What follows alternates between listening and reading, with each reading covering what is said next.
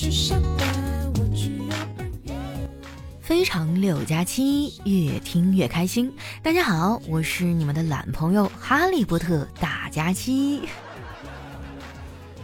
哎呀，今天是虎年上班的第一天，大家感觉怎么样啊？哎，反正我是没啥感觉，因为我还在放假。其实吧，放假也没啥意思，因为疫情啊，我也不敢出去旅游，天天只能在家待着玩手机。我发誓哈，新冠疫情结束之后，我再也不会说过年无聊了。我太想好好过个年了。今年呢，有很多小伙伴啊选择了就地过年，没回老家。比如说小黑。因为这个啊，我还安慰了他半天。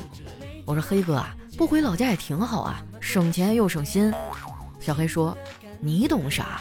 我回老家过年是有很多作用的。首先呢，我可以圆那些亲戚的媒婆梦；其次呢，可以让他们过过嘴瘾；最重要的是啊，我可以去做晚辈童年记忆中那个快三十了还没结婚，也不知道在外地做什么工作的神秘人。”我严重怀疑小黑是在影射我。我今年过年啊，就经历了他说的那些。不过没关系啊，这么多年我都挺过来了，已经习惯了。现在不管亲戚们说什么啊，我都可以忽略不计，然后专心低头干饭。前几天就是哈，我们一大家子啊去我奶奶家吃饭，一大桌好吃的，其中呢有一道排骨啊做的特别入味儿，我夹了好几块儿。有一次呢没夹住啊，一不小心掉在了地上。我有点心疼啊，就问我奶奶：“奶奶，你今天拖地了吗？”我奶奶说：“拖了呀，我每天早起都会拖地的。”听老太太这么说哈，我就放心的把那排骨放到了嘴里。紧接着呢，我奶又说了：“你爷爷晚上泡脚的水我都不倒，就留着早上拖地呢。”我说那块排骨怎么有点咸呢？啊，原来是加了一些天然的佐料。这顿饭呢是很多人一起帮忙做的，我嫂子啊也帮忙做了几道菜。吃饭的时候呢，妮妮有点挑食啊，我嫂子就说：“宝贝儿，你不能只吃肉，你要多吃一些不同颜色的菜。书上说了，颜色越多，营养成分就越全，你明白了吗？来尝尝妈妈做的菜，那你数一下这个菜有几种颜色呢？”小侄女啊仔细的看了看，说：“有六种，算上烧焦的部分就是七种啦。”我嫂子当时哈难得的没有生气，有时候我觉得啊，我嫂子还是挺有耐心的。当然啦，这跟她的职业呢也有关系，她是一名幼儿园老师。我以前哈就特别的羡慕她，觉得她的工作哈稳定又体面，每天呢还能看见很多可爱的小朋友。哎，我就问过他，我说嫂子，你觉不觉得你这工作挺好的呀？我嫂子说，不觉得，我其实更羡慕大学老师，如果我的课上也有人睡觉就好了。我觉得我嫂子啊多少有点不知足，小孩呢确实闹腾点儿，但是都很单纯可爱啊。天天面对成年人那才糟心呢。反正当社畜啊真的是太苦了，因此呢，现在很多人啊都不愿意像以前一样在搞什么办公室关系了。现在呢有一个新词儿叫做职场主动边缘化，哎，意思就是还没等职场里面的人啊边缘化自己，自己就先主动边缘化了。不爱聚餐，不想和谁搞好关系，同事就是同事，我就是想拿钱办事儿哈，其他的事儿我真没有心思搞。我觉得这个词儿挺适合我的，有跟同事搞关系的时间，我还不如上网看点沙雕视频呢。泡在网上的时间多了，我就发现很多人线上线下是不一样的。那些在网上爱发哭的表情啊，动不动就呜呜呜的人，在现实里呢，通常都特别开朗。在网上还特别喜欢哈哈哈哈的人，在现实里呢却可能非常的自闭。我称这种现象为情绪守恒定律。我还发现哈，男女上网的状态也不一样。有些女网友哈真的太累了，又当爹又当妈的。五分钟前还在爱豆的评论底下温柔体贴的评论完“妈妈爱你”，五分钟以后呢，可能就在游戏里破口大骂“我是你爹”。不过呢，我也理解他们啊，人类的情绪本来就是波动的，这也算是正常的现象。不过生气呢，确实对身体不太好。我现在哈就是能不生气，哎，我就不生气。身体是自己的，气坏了呢也是自己遭罪，对不对？但是有些人呢就不明白这个道理。我有一闺蜜哈，过年七天假期，她打电话找我哭诉了三回。后来我实在是受不了了，我就说：“大过年的，高兴点啊，要不然会影响新一年的运势的。”我闺蜜说：“我也想高兴点啊，可是生活的不让。这几天在家太社死了。你想象一个场景啊，过年放假，你在自己屋里睡懒觉，突然房门就被打开了，你爸妈领着七大姑八大姨一大群亲戚站在你床边对着你进行围观，有的人手里啊甚至还握着一把瓜子儿。换成你，你崩不崩溃啊？当时哈就把我给问住了。”换成是我呀，可能就不只是崩溃那么简单了，估计我都得找个地缝钻进去啊，然后再也不出来了。我想很多人啊都经历过这样的尴尬，这也是有些人啊不想回家过年的原因。说到这个啊，好像每年过年前呢，电视里都会播放有关亲情的公益广告啊，基本上套路都一样，就是父母准备了一桌子菜，然后儿女呢突然打电话说不回来了，父母呢只能望着一桌子菜叹息。为什么一定要这样呢？啊，那为什么不能是儿女突然打电话说不回来了，然后父母立刻换身衣服，欢天喜地出门去跳广场舞，去打麻将这样的情节呢？编剧们哈，你们能不能好好深入体验一下真实的生活？而且哈，这是普通的父母，要是换成有钱的父母哈，那直接订个飞机票出去旅游了，哪有时间在家里唉声叹气啊？说实话啊，以前呢，我还挺羡慕那些富豪的。后来真的认识一有钱人啊，我才发现有钱人呢其实也挺惨的，天天在外面忙活啊，回到家都那么累了，进了自己家院子啊，还得再走五十米到那个别墅大门，然后呢还要再走二十米到楼梯口，上二楼啊左转走个三十米才能进卧室啊，再走十米才能上床躺着。不像我哈，我们小区哈连个门都没有，路边就是楼，进家就是床，幸福人生无缝对接。不过呢，这不代表我不上进哈，我对自己要求还是挺严格的。每次荒废时光啊，觉得自己没有好好努力的时候，我的心里都是很慌的。每当这个时候呢，我就会坐也不是，站也不是啊，就只能选择躺着。一开始躺着呢，只是玩玩手机啊。不过我一直很纳闷，为啥别人玩手机哈都是越玩越兴奋，而我玩一会儿就困呢？我好像天生哈就比别人觉多，天天早上起床可费劲了。我爸知道以后呢，就安慰我，他说：“闺女啊，不要因为睡懒觉而自责，因为你起床也创造不了什么价值啊。”你看看，这也就是亲爹啊，损我一点都不给我留面子。我也想早点起来呀，最起码早起能吃上早饭。说到这个哈，我真的要劝在座的各位一句，一定要规律饮食哈。我生活就不规律，去年年底哈，我就总是特别不舒服，后来实在顶不住了，就请假去了一趟医院。检查结果出来以后啊，我差点没扛住啊！大夫说了，我根本啥病都没有，下午还是得去上班。那天上午啊，过得也不消停啊，一边看病还得一边接客户电话，处理工作上的事儿。这个事儿呢，就让我特别不理解。每次啊，我正常出勤，坐在工位上发呆，一整天都没啥事儿。只要我一请假，哎，那必然就会有活找到我，还需要我亲自处理。我有时候就想哈，我根本就不是公司的员工啊，其实呢，我是公司请来的一尊大佛。只要我坐在那儿，哎，我就能镇住所有的幺蛾子。后来我仔细想过这个事儿啊，也可能是因为我不会演。你看小黑就入戏比较深啊，一天天可忙了。有一次我没忍住啊，就问他，我说黑哥啊，咱们俩工作岗位内容差不多，怎么你看起来这么忙啊？哎，这都是我自己找的呀。原来上学的时候，我以为能力越大责任越大，现在上班了才发现，能力越大，老板给你额外的工作就越多。这样看来，小黑也挺可怜的哈，不知道虎年会怎么样啊？没准黑哥呢会因为平时的任劳任怨升职加薪呢。说到这个哈，我都不敢相信，牛年一晃就过完了，时间啊真的过得好快。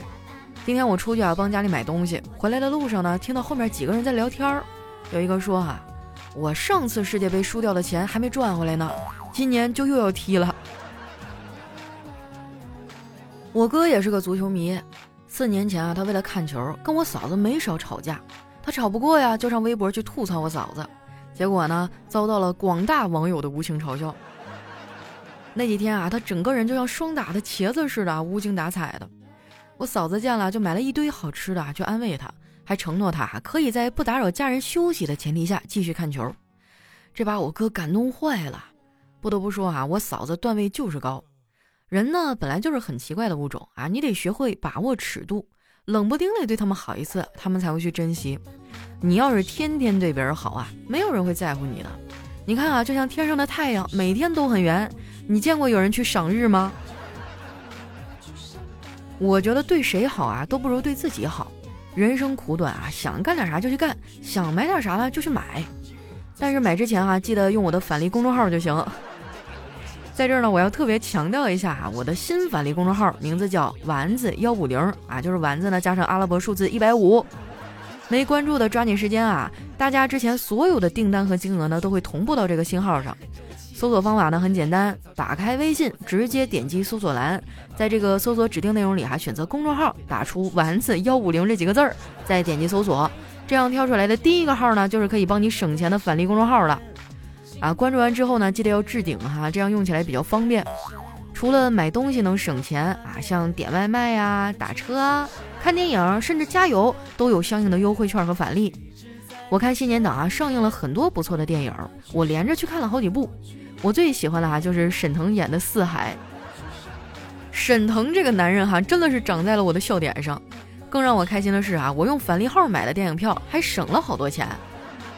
最后呢，我再强调一下，新返利号的名字叫丸子幺五零，大家赶紧去关注啊！工作太多没有时间，太忙，就算烦恼再多，我也很快乐。生活就是为了金钱，到处忙碌奔波挣脱。想你能够快乐，你能够快乐，你能够快乐。这首歌呢叫《努力工作》吧，送给我们陆陆续续返回到工作岗位上的朋友。虽然说还是有那么点假期综合症哈，但是打起精神来啊，新年已经过完了。那接下来时间哈，看一下我们去年的朋友们都说了些什么。首先这位呢叫范啊，他说马上就要过年了，丸子要到一百六了，你应该把公众号的名字改一下了哈。那不行，我得监督他，不能那么肆意的发展了，控制在一百五就挺好。下一位呢叫我非沉鱼亦非落雁，他说晚上愉快的入睡，早上呢有所期待的醒来，这样的生活啊就是每个人都想要的。晚安。哎呀，我跟你就不太一样哈，我每天晚上都强撑着不肯睡，每天早上呢又死活起不来。下一位呢叫一把辛酸泪哈，他说男朋友刚认识我的时候情商低，经常气得我心口疼啊。后来呢，我就一点点教他怎样了解女人的小心思啊，怎么样逗女人开心。功夫不负有心人呐，现在这货泡妞可内行了，我也成了他的前女友。典型的前人栽树，后人乘凉啊。下一位呢叫佳期，你微笑时很美。他说，男人和女人生气的区别啊，男人生气呢就像放鞭炮，一点就爆炸了，一旦爆完呢就烟消云散，没事儿了。女人生气呢，就像积分卡，每次都若无其事的，但是呢，都把怨气积攒起来了。一旦积分够了哈，指定给你去换一顶绿油油的帽子。下一位呢叫敬畏之心，她说老公一喝酒哈，记忆力就很差。昨天晚上呢，老公喝多了哈，回家没带钥匙，就在外面拼命的喊：“开门呀，我回来了。”于是呢，我就在屋里喊：“你知道我是谁吗？”他在外面喊。你是我最爱的人，我会照顾你一生一世。就这样哈，我感动的把门打开了，就看到老公啊进来看着我说：“妈，我我回来了。”赶紧一脚蹬出去，顺便把门反锁上啊。下一位呢叫佳期，你是我的云彩。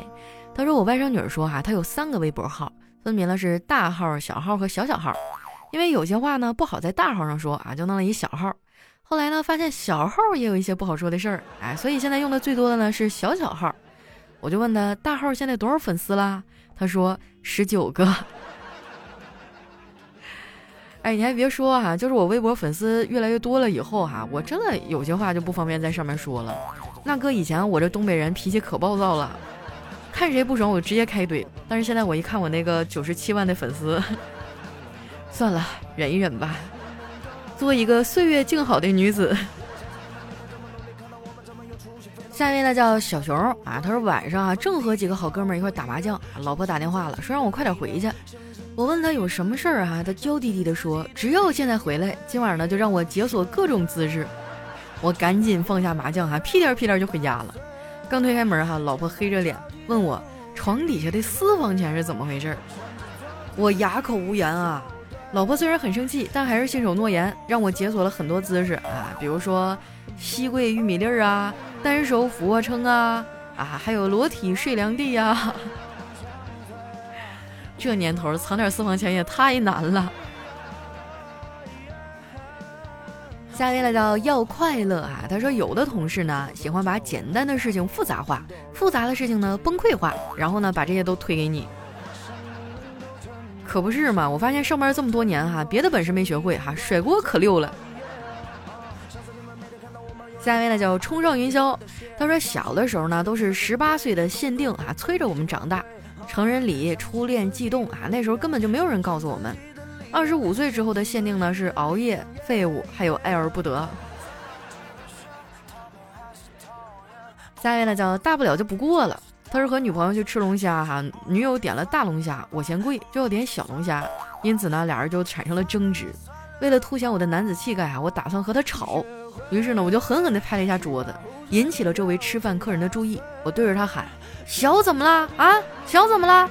小就满足不了你了？”哎呀，这家丑不能外扬啊！下面呢叫一个圆儿。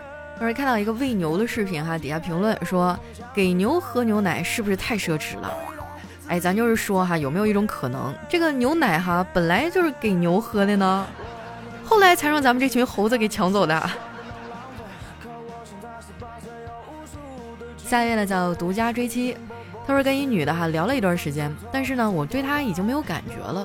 问题是啊，她人又真的很好，我不想伤害她，所以呢我就发给她一段哈我在拉屎的视频。看能不能吓跑他，结果十分钟之后，他也发来了他在拉屎的视频。你们俩这什么恶趣味呀？都已经这么有缘分了，那就在一起吧啊！别出来祸害别人了。下一位呢叫白色条纹，他说：“假如衣服会说话哈。”秋衣说了：“我真服了咱主人了，都胖成啥样了还吃？瞧给我撑的，这都半个多月了也不说给我放假休息两天，臭死我得了。”毛衣说。你算不错的了，好吧？我从去年到现在都没有洗过澡，人家本来是白色的，现在都让他穿成奶奶灰了。外套说：“你们好，很高兴认识大家。我今天第一天上班啊，请大家多多关照。”那咋的？就是天凉了，刚添一外套是吗？下一位呢，叫谁撩动我的心？他说当年啊，和老婆去吃饭啊，他每次都吃的很少，我就说。宝贝儿啊，多吃点吧。他说：“我怕吃胖了你不爱我了。”傻瓜，你吃胖了就在我心里多占一点位置呀，我就更爱你了吗？现在想起来哈，我觉得当时我真的是嘴太贱了。咋的？现在有点胖大劲儿了，卡里面出不来了是吗？下一位呢叫请让我暴富。当时听朋友说哈，男人呢都喜欢玩制服诱惑哈，角色扮演那些调调。于是呢，我就从网上购买了一套最新的美人鱼情趣套装，打算给我老公一个惊喜。晚上洗完澡哈，穿上那个情趣装，侧躺在床上撑起了身体，学着美人鱼哈扭动身体的动作。老公打开房门一看啊，当时就惊讶了，大喊一声：“你没病吧你？没事装什么蛆啊？” 哎，我觉得美人鱼这个装扮特别考验人的身材哈，像我们这种可能看起来就更像米其林那个轮胎。一节一节的。不如就算了下一位呢叫佳期的雨熙啊，他说一男同学呢趁着父母上班以后带女同学回家，各种的缠绵呢。妈妈下班以后呢，发现沙发上有好几根长头发，就问咋回事儿。这哥们儿回答那叫一干脆，不知道，你问我爸去。这也就是赤裸裸的坑爹呀。下一位呢叫酷酷的我，他说男朋友的脚有问题，一中说了啊，现在要是不注意锻炼，以后老了可能会瘸。我怕他难过啊，我就说以后啊我坐你的轮椅。没想到他当场就急了，尼玛我都瘸了，你还要坐我的轮椅？不行咱就买俩呗啊！真的是太伤感情了。下一位呢叫特爱佳期一三一四，他说一直以为啊捉迷藏是很好玩的游戏，后来才知道绝对是最血腥、最暴力的游戏了。记忆中啊那是很多年前的一个晚上，镇上的王叔呢在隔壁邻居家玩捉迷藏，结果就被找了出来。回来以后呢一条腿都已经断了。从那时候啊我才知道捉迷藏这游戏输了的人是要被打断腿的。下一位呢叫瞅你漂亮，他说哥们儿暗恋一女生很久了，有一天呢他终于鼓起勇气上网呢精心挑选了一块陨石，对那女生表白，我对你的爱坚如陨石。